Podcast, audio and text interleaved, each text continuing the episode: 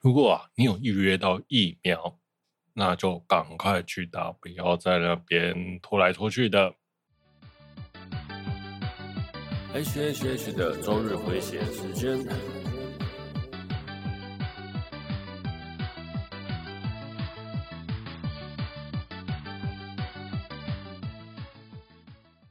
嗨，大家好，我是 H，欢迎来到 H H H 的周日回血中 EP 五十五。话实话，如果啊你有预约到疫苗，就赶快去打了。哎呀，拜托，没什么好坚持的，你知道吗？我老母啊都六十几岁了，带她去打疫苗，嗯，现在应该活也是活跳跳了。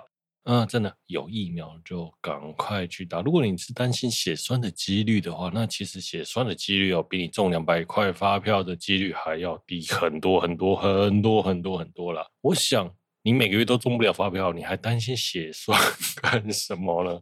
那其实啊，外国很多人都没得打啦。说实话，那是因为台湾刚好有日本捐赠的疫苗，然后还有很多大家的帮忙。那其实啊，我觉得各种各个疫苗。的效力都一样，只要能提供防护力就好了，没有什么哪个疫苗比较好，哪个疫苗比较不好的状态啦，真的没什么好挑的。你知道，连战也都打 A D 的，你真的很担心 A D 会血栓吗？就像我讲的，你都中不了发票了，更何况是你还会中血栓呢？写发票的几率比血栓高了好几百倍啊！好了，总之有机会就赶快去打吧。那我们开始今天的节目吧。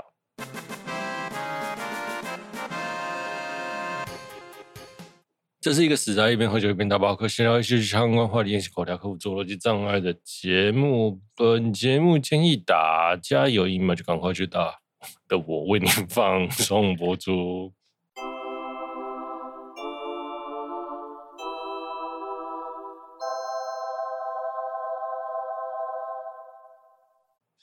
好，第一则新闻是我们的《Holo Life》里面的宝中马林船长要暂时休息啊。其实他前一阵子就有船长要休息的新闻了，但是那个十七号的时候，他就直播告诉大家说他为什么消为什么要休息，结果一直播就发现他声音超级沙哑，那个。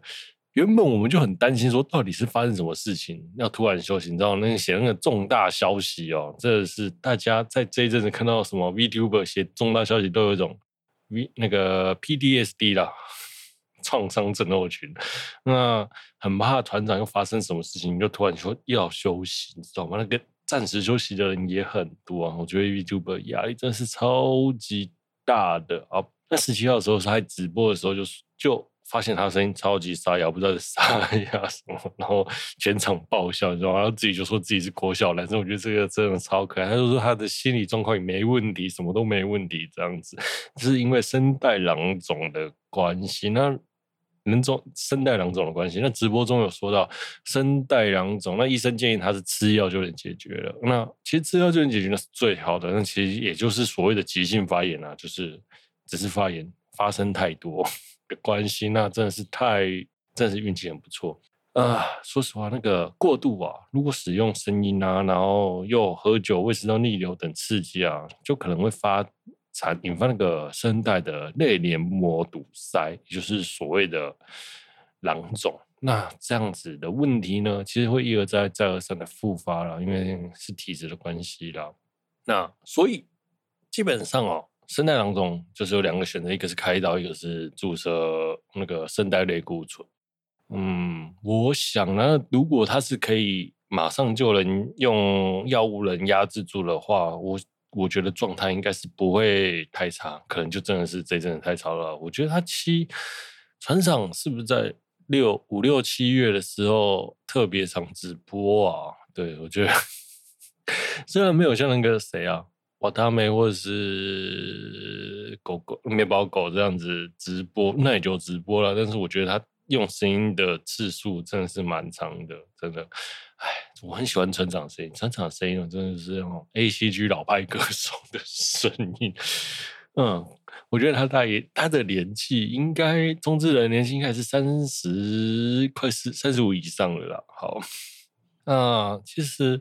我觉得像《Hololive》里面会唱歌的，我最喜欢的啦，最最最喜欢 Number One 的就是团团长对，就是白银诺那个。那第二喜欢的就是死神啊，再来是新家阿兹基啊，然后再次船长瓦达美这样子。好啊，说起那个唱歌，我真的觉得他们唱歌也都虽然不到职业的状态啦，但是我觉得像船长啊瓦达美可能就真的就差一点点。对，不到职业，新街其实也是啊，就差一点点就到职业状态。但是我觉得他们慢慢的练习会蛮不错的。好，那这一阵还有什么？佩科拉跟团长啊，那种赌博赌那个呃拉霸机，勇勇者斗恶龙的赌博，然后比金额大小。那其实啊，在去年的时候，团长跟佩科拉赌湖南，就是那个会爬坡的湖南，然后输超惨，然后。被虐待，这一次终于变变成团长虐待佩科拉，然后就是佩科涅这样子。我觉得那个中真的是超级大快人心嘛，也是啊，那个那个喜欢佩科拉的粉丝都很喜欢看佩科涅啊，佩科涅。但是我真我我们团长那个就是从第一次跟他跟佩科对赌那个。精神状态和这次赢过来的精神，那个状态真的是差蛮多的。那其实啊，我觉得这一次的决斗真的蛮有趣，就是原先哦团长赢了佩科拉大概是二十万吧，那二十万基本上是两三天可能出现才一次，就是那个拉巴七七七之类的。那他竟然没想到中了一个最大奖，一口气赢了二十万，哎，运气真是超级好。那佩科拉呢，结果输到没有钱哦。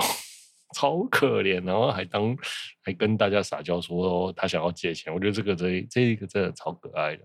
嗯，那佩科拉后来就去赌扑克牌嘛，那我没有想到他赌扑克牌，那个他的赌运真的超好的，他从一万块一口气追回到十八万，那其实当下那个比数十八万比二十三万，那其实哎追超快，我一度以为佩科拉可能会逆转胜。但是没有想到，我们的团长竟然又中了那个五个八，哇塞，超大奖！一口气又把比数拉到五十比两万二十三万，二十三万之后呢，佩科拉又想要逆转嘛？那你最后的一分钟，佩科拉的比数是二十八万，那。他那个赌博扑克牌比大小王，大概是三，现在有三十二万。如果他赢了这一局，基本上就是五十几万比六十几万好了，大概是这个数字。我想，哇塞，真是超厉害的。那最后没有想到他那个赌输了啦，就变成零。如果能让他 all in，我觉得这也真是超神奇的。其实我觉得佩科拉从零元哦一一口气。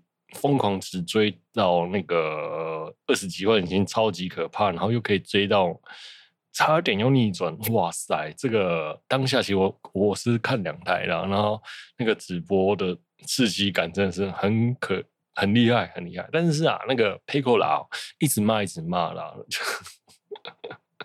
我觉得很不错，你知道吗？因为感觉佩科拉最近在直播上的开心都是假的。你知道吗？好像只有跟自己比较熟的人会比较开心。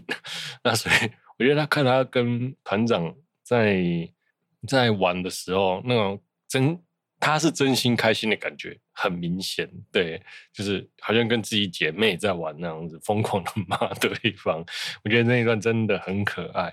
好了，呃，哦，我 再聊回来船长啊，嗯。船长哦，之前就说他要休息嘛，那结果没有想到，那其实那个消息一发出来，还没直播前，大家就在猜测说到底发生了什么事情让他要需要休息。但是有人推测说是船长因为那个太堂直播声音有问题，因为他有发一篇说他前几天去去公司的。活动，然后结果我发现录录录录到最后，早上录都没事情，然后结果到下午突然没有声音。然后这件消息是有说有说出来，但是很多人都不相信。那其实我朋友就有跟我聊天，我就说，如果以我通灵的结果，对，他常常去之前那个毕业的大姐童生可可家，还有天音比方家嘛，因为他啊天音比方跟桐生可可住在一起，他们常去船长常去他们家玩，可能 maybe 接收到了什么不小内幕消息。导致那个船长精神状态不稳，然后于是想要休息。那这是通灵啊，对，很这是通灵啊。啊，最有趣的是，好了，最后直播也告诉大家，他的声音是真的出了问题，那也好了，不而不是大家那种每次来通灵来通灵去，真的是，哈哈。好。那说起那个团长的消息，然后顺便再聊一下露西亚，就是我们三级生露西亚是清楚担当嘛。那他最近呢，因为粉丝突然加了他来，那他的 LINE 的号码基本上只有很他很熟的人，就连 Hololive 的官方好像都没有。但是突然加了他来，然后就是跟他聊游戏的事情，没想到，对，到底是什么疯狂的粉丝突然有了号码，然后加他来，然后他觉得相当害怕。其实我觉得。露西亚的精神压力真的很大，然后那个 Hololive 三级生的压力也真的是超级大的。对，毕竟是整个 Holo 的台柱啦，前前三前五名里面有三个都是他三级生。那希望三级生可以好好保照顾自己的精神，然后还要照顾好自己的身体，开心的做直播给大家看。OK，好，接下来我们的台北地下街 K 区。成品店和立区站，立区呢就有很多的确诊。那 K 区就是成品街嘛，立区就是连接 K 区跟那个车站跟立区的地方。新闻呢就说台北地下街确诊，其实它也不算是台北地下街，算是 Y 诶、成、品地下街。那立区好像有一个专有名词我忘了，那 Y 区才是台北地下街啊。对，那地下街确诊之后的消息传开来之后，让大家真是有点惊慌了。那虽然 Y 区才是台北地下街，那 Y 区也曾经说新闻的名称使用说 Y 区地下街是没有有确没有确诊的状态。然后那有一解封之后呢，很多店家也稍微开门了，但是人数依旧是稀少的。所以啊，我想如果。你要先下去，先去逛地下街，还是暂时不要吧？那想要去吃肥宅冰呢，也是暂时不要，因为毕竟台北地下街 K 区、立区和外区其实也蛮接近的。好，总言之，大家小心一点。那在解封之后的一个礼拜呢，千万先不要冲头香去，因为通常哦，解封完，因为大家都放在家里，都没有出门。结果一出门就确诊数就超高，那建议大家先暂时不要出门，观望一阵子，在解封完的一个礼拜内，一个礼拜之后再出门。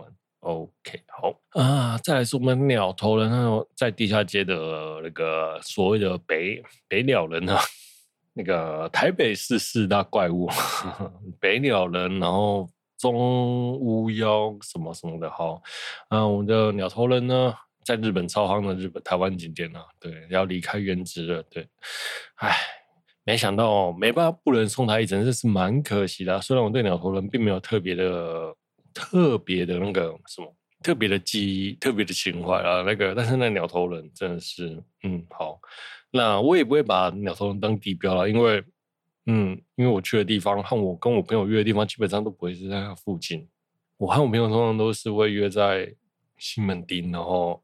北门站或者是中山站，然后吃完拉面再走过去了。那其对北门或者是西门町呢，很少约在那个鸟头人的地方。好了，不能送鸟头一程，真的是蛮可惜的。祝他一路好走。OK，再来，我们的 Steam 全新掌机要上市了。之前有风声说要做出来，但是没有想到它真的 做出来了。哇靠！那真的是，说实话，我觉得他做这个东西的用意到底是什么？我其实很不理解。因为掌机的市场大概就是目前为止大概是 Switch 独霸啦。好，嗯，其实那个系统哈，搭载了 Windows 或是 Linux 或 Linux 的系统，可以两个选择，然后专 for Steam，也就是说，你可以在这个游戏机上下载 Steam 的上面所有的游戏来玩。那其实很多，那它有应该是有。针对 Steam 的游戏做优化，不然哦可能会蛮惨的。好，嗯、那个大小其实是比 Switch 大了。那个蘑菇头的，它的蘑菇头基本上就不是放在中间，而是放在最上上方。我觉得那个设计真的是有点设计灾难了。基本上，我想那个如果一下在中间，整个状态下蛮接蛮差蛮接近 Switch 的，所以他我想他可能认为说。不如就放上面吧，免得被人家说抄袭吧。好，呃，六十四 GB 呢，大概是一万一千元；两百五十六 GB 是一万五千元；五百一十二 GB 是一万八千元。呃，他们其实也强调啊，Steam Deck，对，这个没有有些名字，那个机台的名称叫 Steam Deck，然后是一台可以预习在任何 PC 上所以做的事，所以所有 PC 上是它都可以做。那也可以安装其他第三方软体和作业系统。其实我看到这一段，我就觉得，我真的要花一万多块买这台机器，然后玩 Steam 游戏，然后做 PC 的事情的话，那我为什么不买一台 Win 十的平板笔电就好？嗯，如果说啦，你要带这两台机器出门，你基本上都要带一个包包。那这个随身携带性，它又比 Switch 大，所以随身携带性没有很足。那如果你要带一个这样可以放下这个东西的包包，基本上放一台平板也绝对是够的。所以，那你放一台平板，Win10 的平板笔电，你可以玩游戏。虽然可能优化上没有像是 Steam Deck 一样好，但是可以做的功能确实更多。嗯，所以我应该是觉得买 Win10 的平板笔电会比较划算。那买这台机器呢？啊，对，又不是傻了才会买啊。OK，再来。我们的优福社的老板近藤光因为逃漏税被起诉了。对，我们的优福社的社长叫近藤光，没听错，就是那个近藤光。那个近藤光就是那个近藤光，麒麟王的近藤光，名字跟字都是一样的。好，那在去年五月爆发出来的这个消息呢，在二零一五年到一八年呢，隐藏了约四亿元。的所得，公司呢也逃漏税了大概一点四亿，哇塞，这都是什么数字啊？好，那接下来他又挪用了东日本赈灾的公款义卖所得，还有 ufotable 咖啡店的店铺费用，那所以就完全忽视股东，这样偷偷拿走。然后，所以在被起诉之后呢，他就把税金归还了。啊，说实话，那个到底要？把这些费用拿出来挪用干嘛？我有点无法理解，因为啊，ufotable 的营运我相信是相当的好了。那自己想要多赚一点钱吗？他其实真的有自己多赚一点钱吗？这有点微妙了，已经够有钱了。隐藏这个到底只是意思是何在？我也不知道。嗯，但是我看到这个消息，我觉得是不是因为赚不够多才挪用呢？还是因为？营运有问题，营运基本上看起来是没有问题的。那掏空这样子，ufotable 还可以持续运作，那到底是多压榨一线人员才可以有这么高质感的作品？不然的话，你全部拿下去发给员工，你自己一个人熬熬走，然后公司还可以顺利营运，而且你熬走金额还蛮大的吧？还可以顺利营运，这到底是哇塞，ufotable 真的是很赚钱啊！哦，说起我们的一线工作人员，我们今天还要聊一下 MAPA。那，MAPA 呢，这一阵子跟 Netflix 签约，然后有很多动画要发售。那结果呢，在有动画的原画师在推特上说，MAPA 所制作的 Netflix 作品全部都开低价，呃，大概是一卡三千八百万日，呃，三千八百块日元啊。那这个消息一发出来，网络上超多人在热。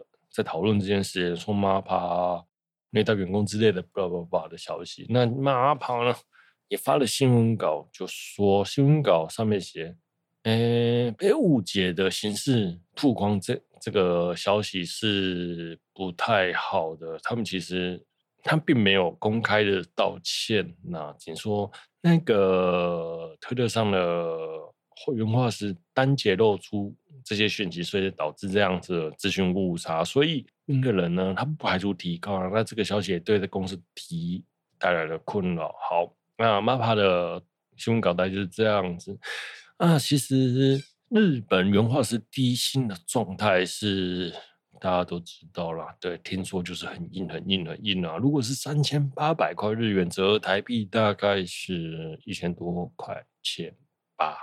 好。三千八百到七千元日元，大概是好，所以在最多就是不超过两千五百块。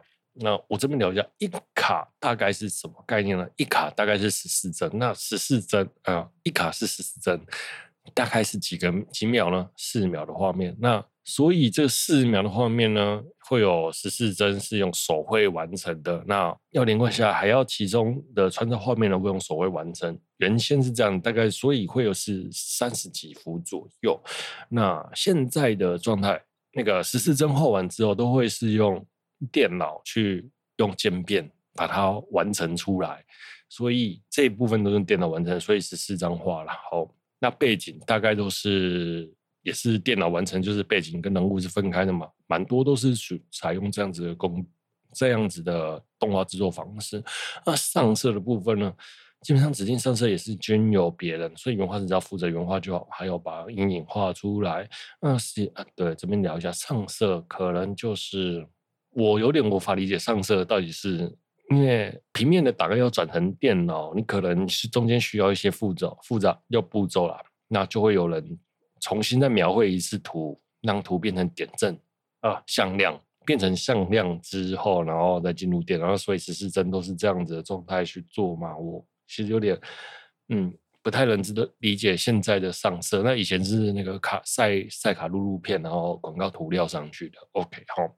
原画师大概先负责前期的工作，那后期的部分基本上是别人负责，但是也是负责动画相当那个动作相当繁复。OK 好，说实话，那个三千八百到七百日元的这个金额，我认为啊，动那个什么，只要是任何一间厂商的动画复制的话，拿出来卖，绝对超过这个价格啦。随便一张都是超过这个价格啦。你们给原画师开这个。十四张画，那大概写平均一张画大概是两百个日元吧，对，三十块台币。哇塞，拜托我给你两千块，你可以帮我画一幅就好吗？拜托，那是超级便宜的，嗯，不用上色也没关系，我只是想要收藏原画而已。啊，这个那这个第一线日本原画是动动画，还有原画第一线的状态啦，就产业的问题了，我也不便说什么，但是。在这几年来说，日本把日本产业在把动画、原画这些东西移到了大陆去制，中国去制作，所以呢，导致在武汉肺炎一开始的时候，日本完全没有动画可以播，因为全部的中国完全交不出动画，那绝大多数的原画作业都移出去了，所以变成变成日本这一方面。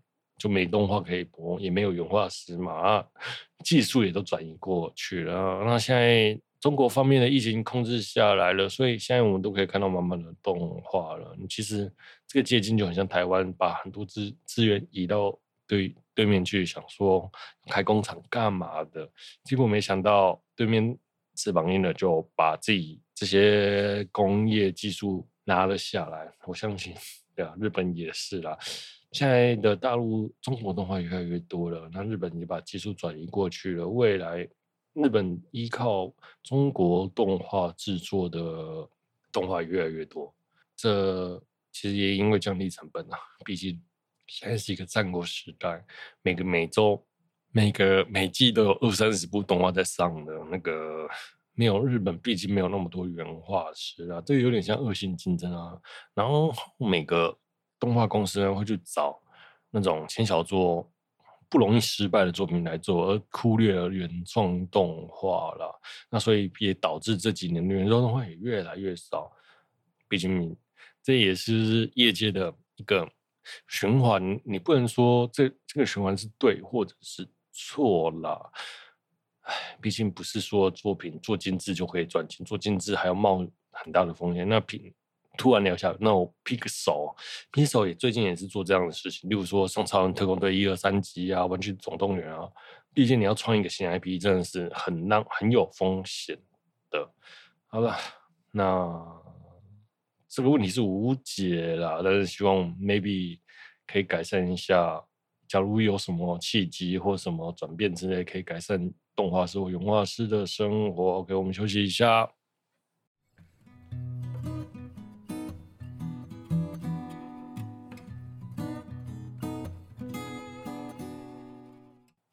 好，接下来我们聊聊《恶灵古堡：无尽暗黑》。那这是由王菲爸爸提供制作的动画。好，总共有四集。那这部动画呢，也台湾的动画公司 Next Animation Studio，也就是所谓的异动画动 苹果动新闻的动画公司做的作品。好啊、其实啊，这个一、呃、动画还有协力哪些厂商呢？例如说盖特机器人呐、啊，还有很多协力作品啊，上网看粉砖就知道了。OK，好，故事的开始是从二零零六年发生在二零古堡四和二零五古堡五之间，美国白宫哈被中国骇客攻击，所以呢就派了李阳、杰森还有沈梅三个人组队去中国调查的故事。OK，啊，他们美国他一进到美国白宫就遇到了丧尸感染，对。到底是发生什么事情？那白宫的守备吼也太弱了吧？这个时间点应该很多人都知道丧尸才对吧？结果大家还是惊慌失措的，跟第一次遇到一样。第四、第五集的呃，二零古堡四和恶灵古堡五之间，呃，先说一二三的话，应该也是炸毁了不少城市吧？对，这还是个不能说的秘密吗？应该不算是吧？OK，好，那他们呢？三人就搭乘了潜艇潜入中国做秘密活动，然后没想到在潜艇上呢，发现那个驾驶员全部死掉了。啊，我们的男主角李阳呢，又被一堆丧尸老鼠追了。那我不能理解那个丧尸老鼠的数量怎么可以多成这样子啊？潜舰的老鼠数量是自己带上去了吗？然后他感染一只，然后全部都是那个少说有几千只吧，或。几百几几千只应该有吧，那个潜舰上的数量几百只吧，应该是几百只应该有。到底是哪来那么多老鼠啊？啊，虽然那个船上的老鼠和老鼠和蟑螂是真的蛮多的，但是其实平常你是看不到，除非遇到什么危险啊、危难。例如说，我之前在当海军的时候，船哦停到啊岸边，然后要大修，然后就船。的晚上啊，就那个老鼠从船上跑下来，因为他可能知道大修，他的栖身地要被要被破坏，所以很多据说是蛮多老鼠跑下来的。我不是那个当场的值更官，所以那是他们跟我讲的。OK，好，但是那个老鼠变成丧尸，所以应该是有人把病毒注注入到那些老鼠上面，那个繁殖数量是真的蛮多的。那我觉得那个老鼠那一幕真的是太让我觉得恶心可怕。对，哦，那所以病毒到底是哪来的嘞？没人知道。好，接下来，所以呢，全船的人都死掉了啊。他跟杰森跟沈梅，杰森沈梅呢，其实就待在某个地方等李阳来。他们其实好像原先也打算干掉李阳，所以我们也知道杰森和沈梅是个坏人。OK，好。于是他们就到了中国上海。那在开门的时候呢，沈梅拿出了刀，就发现他的刀上有血迹，然后所以就判断了他沈梅杀了整条船的人，就凭着船上的，凭着他刀上的血迹，嗯，他不会拿刀去杀老鼠吗？因为大家都被老鼠追杀，你知道吗？那李阳这样子判断，我觉得超超烂的，这样。对，就这样判断出来，所以凶手是他们，这个是超级不合逻辑的。好，那于是呢就讲到那个潘兰斯坦的事件，还有超级士兵的实验，然后还有抑制剂的部分。那他的沈梅的弟弟呢，曾经加入超级士兵的计划，然后在潘兰斯坦事件的时候上升，然后病毒发作。变成丧尸，然后被带回了、呃、基地这样子，然后他们把他运回他家啊。那沈梅想要借由这个事件告诉全世界说，中国呃台湾啊不不是台湾，中国台湾，中国和台湾靠。沈梅想要借由这个事件告诉大家，美国其实是世界上最大的坏人这样。那我们的杰森呢也想要帮助他。OK，好。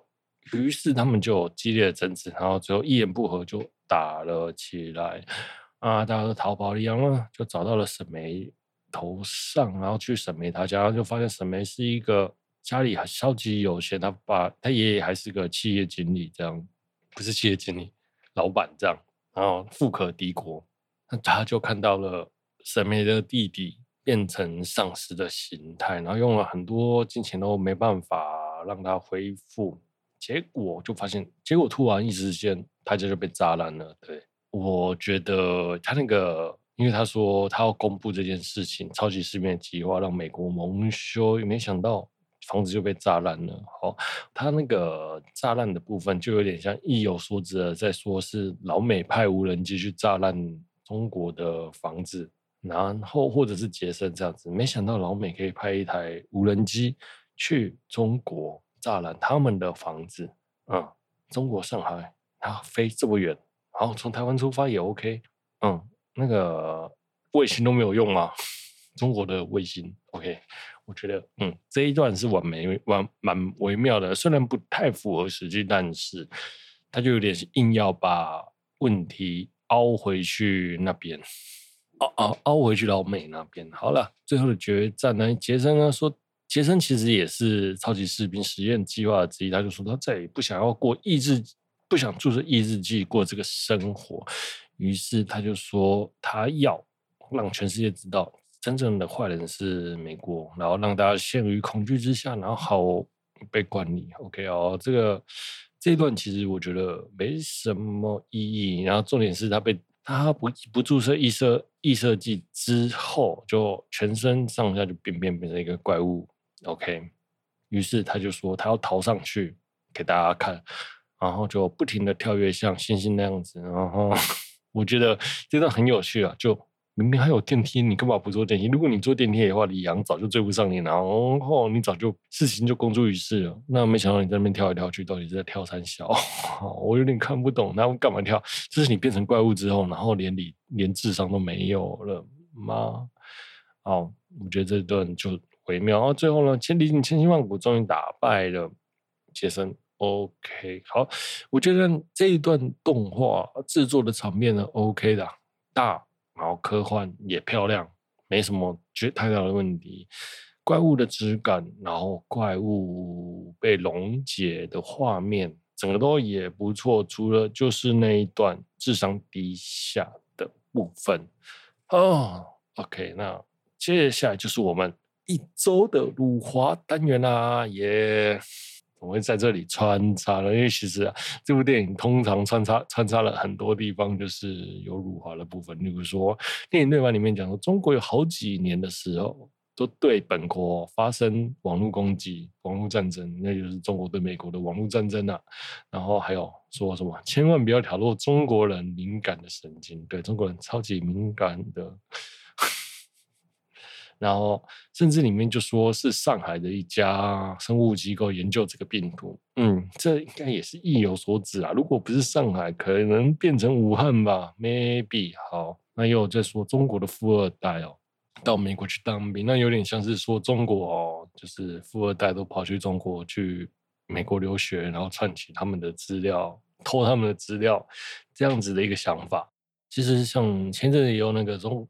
美国开始拒绝中国学生留中国留学生入境，然后中国留学生就说：“哎，这根本就不是个自由的国家。”嗯，好，那这个这件事情自由公平了，公平。OK，好了，我们总结一下这一部《恶灵古堡》，我认为哦，它的广告做这么大了，其实其他系列都还比较好看，所以这个一到四集我真的觉得有点不知道在干嘛啦。那。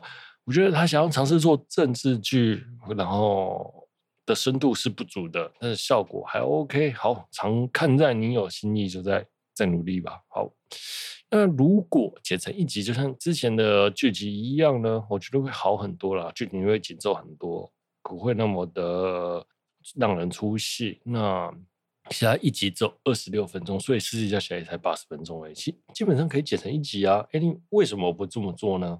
我有点搞不懂。那如果你剪成一集，这剧情会被压缩的很紧凑，就不会有那种被人家吐槽的 状态了。好了，我是这么觉得。我觉得这部作品 OK 了，OK，OK，OK。那就看在你有心，拜托再做一个吧。那这次的三 D 动画，我觉得也很不错，推荐给大家。那电脑鼠的部分呢？不太会永远记得了。OK，好。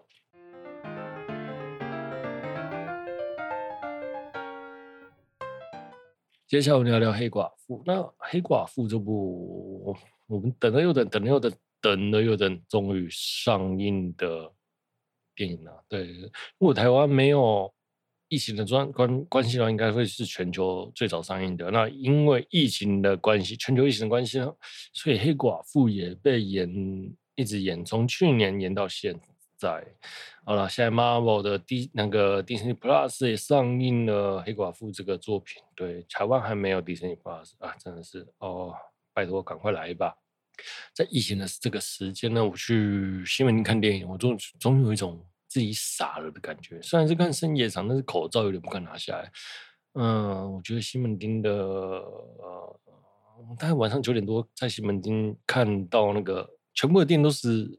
灯是亮着，人很少，味很超级微妙，有点像来到空城的感觉。那个气氛压力真的是有点大啦。好，我就想说，我干嘛不在新北看就好？新北的疫情可能还控制的比较好啊。好了，因为我觉得这一部作品好像不是那种宣扬女力爆棚的作品啊，例如说什么神力女超人啊、漫漫威的惊奇队长之类的，我觉得是好看的作品。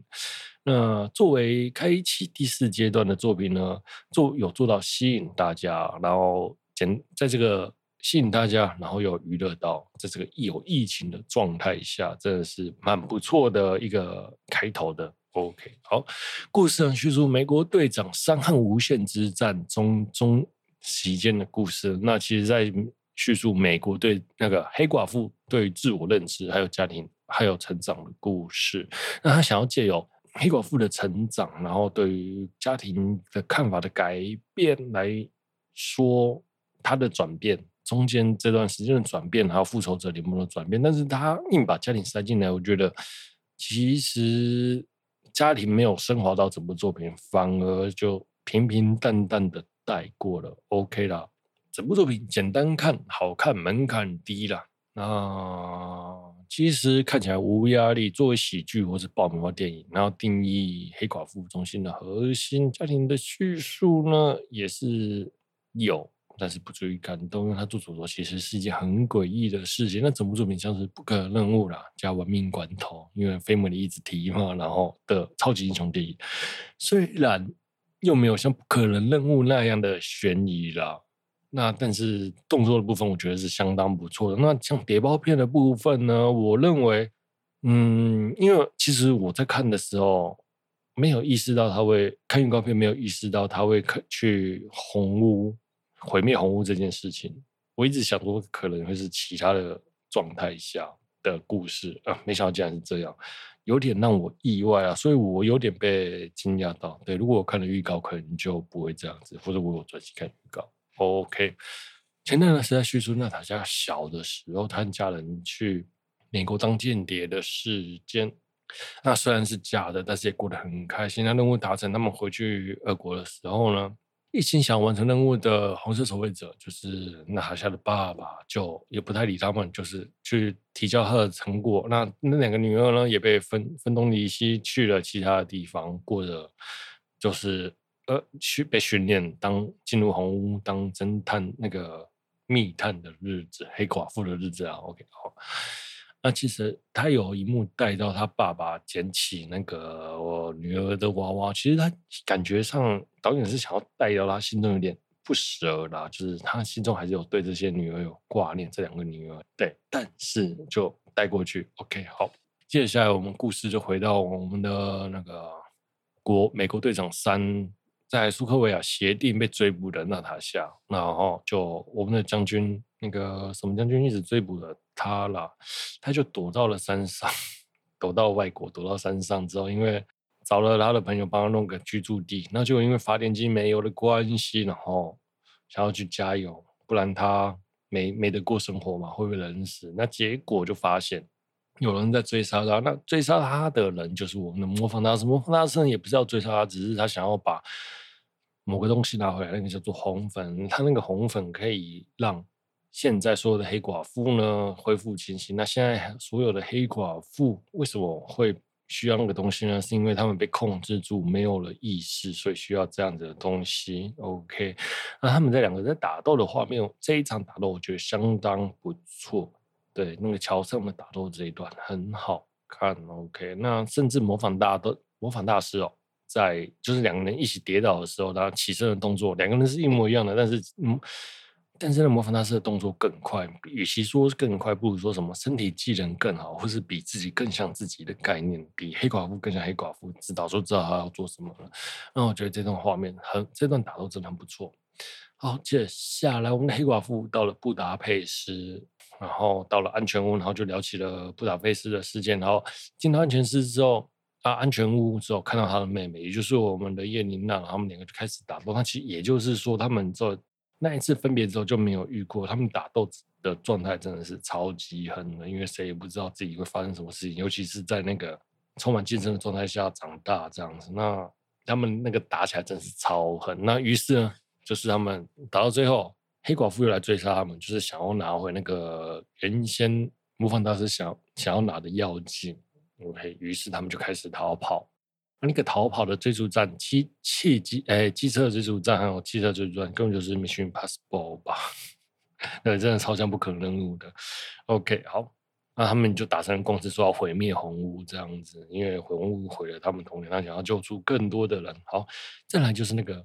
他妹妹模仿那个 po 他的 pose 就说黑寡，他就说问了黑寡妇就说，哎、超级英雄一定要做这样子 pose，我是什么之类的。我觉得这一段真是超可爱，也是超好看的。那整部戏呢，他就一直在做这件事情，够了，对，整件事都在，整部戏都在做这这个事情。就消费这件事，我觉得，嗯，就是所有整部电影最好笑的笑点就是这一件事。好。布达佩斯事件其实就是在叙述鹰眼跟黑寡妇之间，然后每次都说很像布达佩斯这件事情，然后他就叙述了一下他们当时发生了什么状态，跟这件事情的连接，这个世界的连接，所以呢，并不会影响叙述的主轴，所以我就不提了。要喜欢看、想要知道的朋友就去看吧。好，再来，于是呢，他们就要找出红屋的范围，但是红屋不知道在哪里，于是呢，他们就。于是他们就想说，那我就去找他的爸爸，原他的假生父。那他的假生父呢，就是跟俄罗斯官方有很强大的左，他是他左右手。于是他就找到他那个雪中打斗的场景，很棒，真的很棒。我觉得拍得很漂亮。那救出他的，就救出那个红卫兵守卫者的时候，他就说：“哎，那问娜塔莎说。”那个美国队长有没有提起他这样子？那因为他其实很自豪，他跟美国队长打过架，根本就不在乎女儿的生存，因为他被抛被他抛弃之后，那塔夏跟叶莲娜在红屋里面被过着惨绝人寰的生活，然后说什么他们把子宫抽出来，叭叭叭剁碎这些事情，然后让他让那个父亲就说千万不要再讲下去了。其实。借由这件事，然后告诉他说，在那个他们回到俄国的时候，有去帮助他们，他们就不会变成现在这个样子的。情况我不知道在当下那个他父亲听到这件事情有什么想法啦。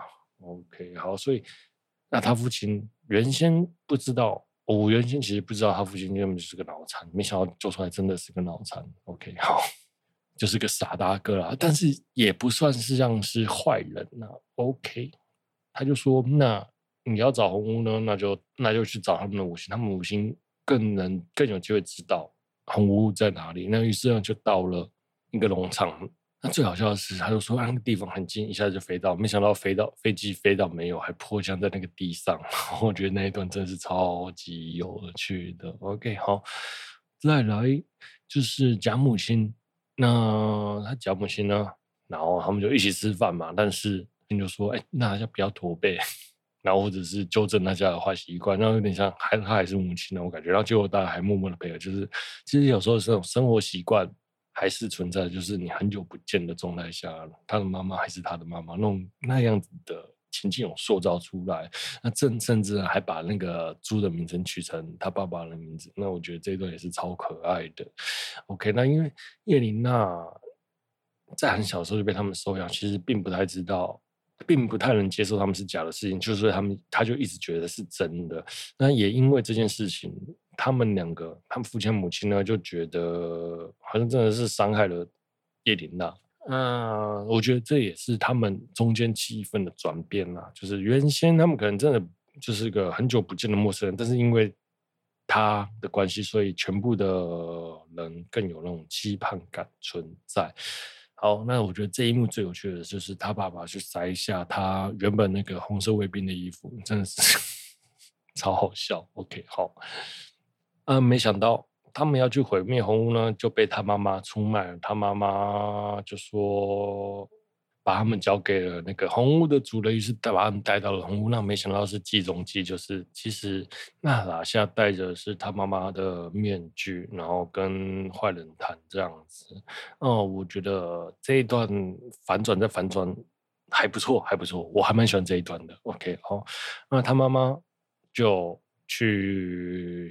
要让引擎降落啦，那没想到没法没办法降落，就说好吧，既然没法降落，那我们就让它迫降吧。于是就炸毁了引擎。这一段也是哎，超赞超帅。好，那父亲呢，跟模仿大师的决斗，那其实让这一段我觉得也蛮有趣的，就是他父亲一直很想跟美国队长打了，那终于他也跟美国队长打到了，就是在这一幕。他其实不是个坏人，OK。啊，整部中间我觉得像娜塔夏。然后娜塔莎其实比较像妈妈了，那像叶莲娜呢就比较像爸爸的感觉。然后接下来从通风管跳下来的时候，叶莲娜就说她要去拯救那些黑寡妇被控制的人嘛，看起来那个 pose 就跟黑寡妇一样。然后我觉得那个他的吐槽也超好笑，就像我讲的，整部戏那个吐槽真是超级经典。OK，好，那我们的娜塔莎也见到了我那个。我们红屋的最大坏人，然后他想要杀他，没想到也下不了手，因为他的身体有黑荷尔蒙，所以就是闻到他的味道就无法对他下手。于是，他就打烂自己的鼻子，自己撞桌子。哇塞，那个人就觉得哇超痛哎！你知道那鼻子被撞到真的是很痛哎。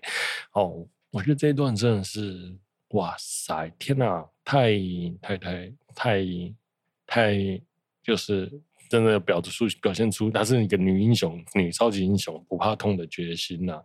哦，闻到她味道之后呢，想当然想当然的，然后就打赢了坏人。那坏人呢，就找了所有的黑寡妇来跟她对打，于是呢就变成一打一百的状态，一个人打一百个黑寡妇。哇塞，这个状态真的是很厉害。最后最后一直打，然后他的妹妹出来，然后拯救大家。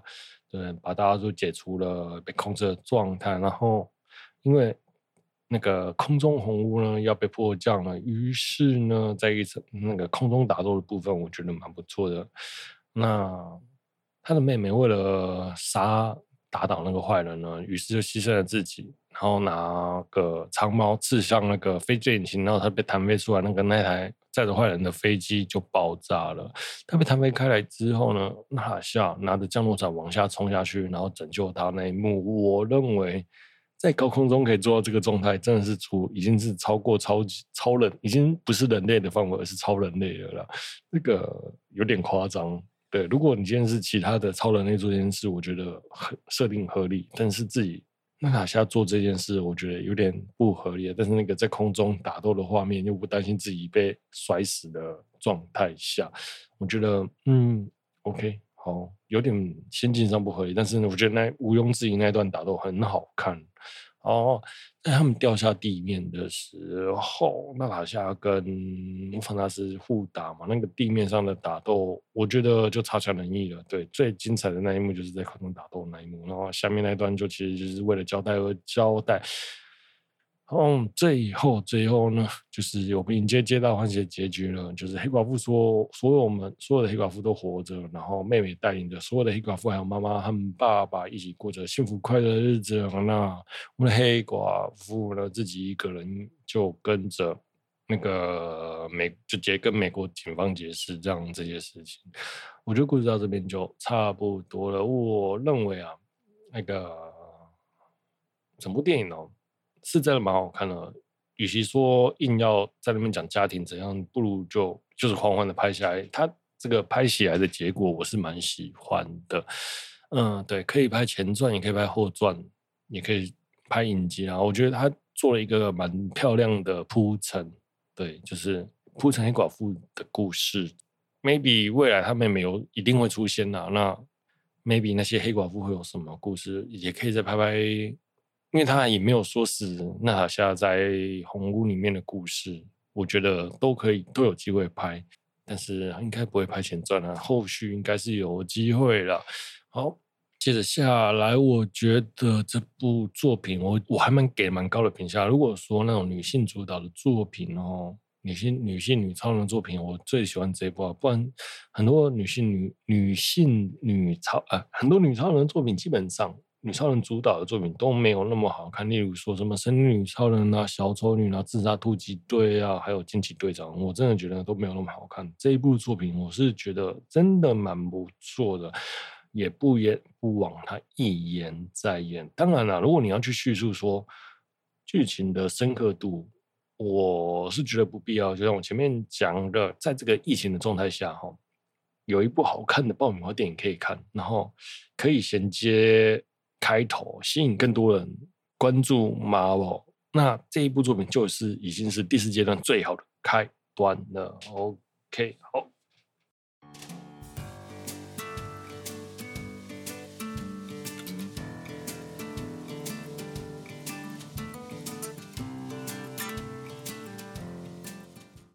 啊，我们总结一下今天聊的话题。